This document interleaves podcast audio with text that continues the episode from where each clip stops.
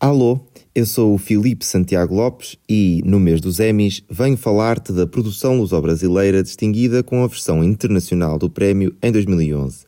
Laços de Sangue foi a telenovela que se seguiu a Perfeito Coração e juntou as forças da portuguesa SIC e da Globo do Brasil.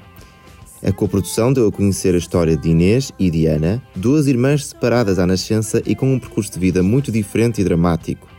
Foram várias as peripécias e injustiças na história protagonizada por Diana Chaves e Joana Santos, mas a novela incluiu também vários enredos secundários que contavam com nomes de peso como Diogo Morgado, Pepe Rapazote, Lia Gama, João Ricardo e Custódia Galego. A novela da nossa gente, como era chamada, convenceu também o público português.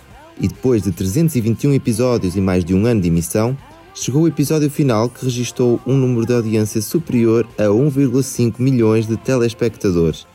Emitida em mais de 20 países como Brasil, Angola, Itália e até Indonésia, a novela comemora 10 anos em 2020 sem nunca ter saído do coração do público português.